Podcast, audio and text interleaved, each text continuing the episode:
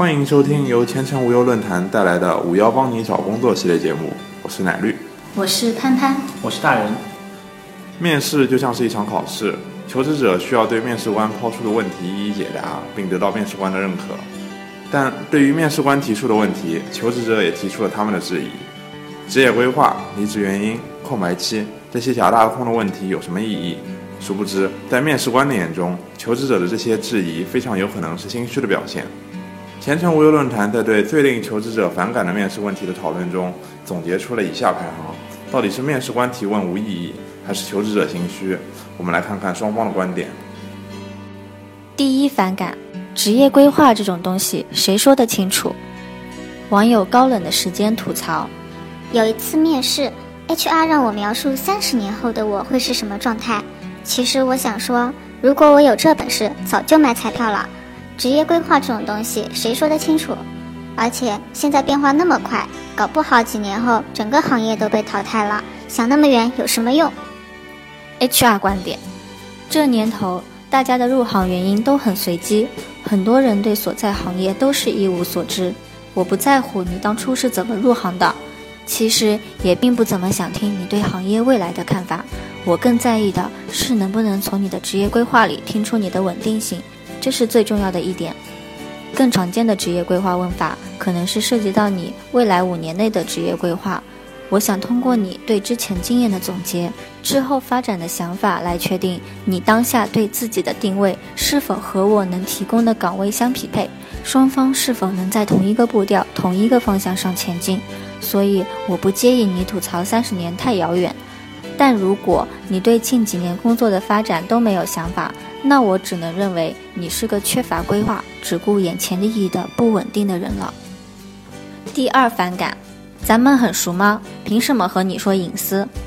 网友步步为营吐槽，很烦一些涉及隐私的话题。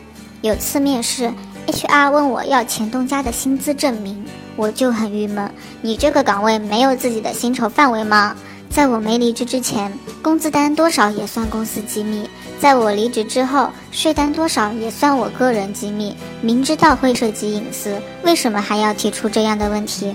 我也没有漫天要价，为什么这样不相信人？HR 观点：首先要声明一点，公司的薪酬体系不会因为看了你上家公司的工资单就会因此调整，你没有你想的那么重要。其次。如果你的能力到达公司标准，我需要你提供相关薪资证明。其实往往是说明我们对你的能力和经验已经认可了。问题可能就是薪资的部分，而这部分我们公司一贯慎重对待。最后还是要强调，一般与工作无关的隐私问题会尽量避免。反之，该问的还是得问。我曾经也是求职者，懂得求职的苦，所以在非必要的情况下。不会提出涉及个人隐私的问题来为难你。第三反感，跟同事不和，领导还冷眼旁观，能说吗？怎么说？网友叶林这么吐槽道：离开上家公司是因为没有涨工资，还砍了一些福利；离开上上家公司是因为同事不和，领导还冷眼旁观。这种不是钱就是委屈的离职原因，我该怎么说呀？说实话，HR 能信吗？反正我是不信的。HR 有话说。如果我问你为什么离开上家公司，你说职业规划不符，那自然会问为什么会不符？你的职业规划又是什么？如果你说工资太低，那我自然会追问你的期望薪资是多少。如果你再说上家发生了一些不愉快，那我自然会问这是怎么个不愉快法？这都是正常的对话逻辑。不追问下去，我的提问还有什么意义吗？职业规划和期望薪资是我们公司的岗位硬性条件。如果问你关于发生什么不愉快的事件，其实只是想从你描述事件的过程中，通过你的态度和处理事件的方法来更直观的了解你。矛盾最容易看出一个人的观点。我建议你不要停留在恩恩怨怨的层面上。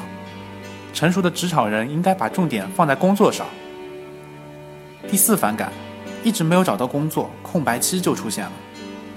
网友加菲兔这么说道：“我知道。”空白期应该去学习、去进修、去考证，但我也不想有空白期啊！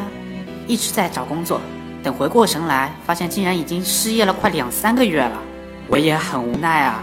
早知道这段时间找工作都是白费功夫，我也会事先报个班，就算出国旅游也能说锻炼语言能力啊。但我就是一直在找工作，千金难买早知道啊。HR 有话说，一直在找工作会出现短暂的空白期。作为 HR 的我，其实可以理解，当然前提是你的就职条件是正常范围，没有特殊要求。如果空白期超过半年，我会希望你能给出合理的解释。但如果这段空白期超过了一年以上，你最好能告诉我这段时间你做了哪些准备来回归职场，并且能不能尽快的投入工作状态。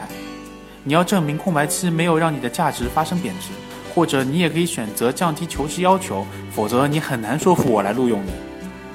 第五反感，选择你们公司需要理由吗？网友雪狐吐槽。之前有一次面试，和 HR 聊得还挺顺利的。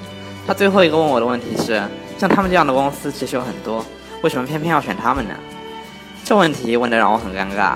我总不能说因为是你们先约的我，其实我明天还有一场面试吧。但是我也不知道应该怎么说比较好。这样的情况下，我只能说是因为你们公司离家近，而且待遇高之类真实的假话了吧。HR 是这么说的：最后一问啊，让人放松警惕的最后一问，常常让我看出了很多求职者的真面目。面试时，我不单单需要了解你的条件、学历、工作经历等你的情况，还需要知道你对我们公司的了解与认知程度。而对公司的认可度，是我在考核求职者是否合适的关键一环。如果我无法从你的回复中得到我想要的信息，只是说一些可有可无的理由，其实这个回答是不合格的。所以，如果你在面试前连最基本的功课都没有做足，当被提及这类问题时答不上来或者随意回答，就别怪公司不录用你。第六反感，婚育问那么详细，调查户口吗？网友捕鼠能手吐槽。面试官的套路我算是搞清楚了。遇到没结婚的，问人家有没有男朋友，什么时候结婚；要是结了婚的，就问有没有孩子，打算什么时候要孩子；已经生了孩子的，还得问有没有生二胎的打算。简直比调查户口问的还仔细。我真的没有走错地方吗？拜托，专业点好吗？HR 是这么说的：我个人对你有没有结婚、什么时候生孩子、有几个孩子一点兴趣都没有。问婚育问题，完全出于对你稳定性的考察。曾经遇到过入职半年就生娃，本以为休完产假就能好好上班，结果休完产假领完生育津贴，却选择了离职的人还不止一个。不调查清楚，我怎么知道你来找工作是不是为了休产假？用人成本太高，企业又不是冤大头。第七反感，期望薪资，我说了你就会给我吗？网友哈乌吐槽。面试官能不能多点真诚，少一点套路？你问我期望薪资，我就老实回答了，结果就是被压价，还说公司有自己的薪资架构。既然这个职位你们早就定好了薪资，还多此一举问我干嘛？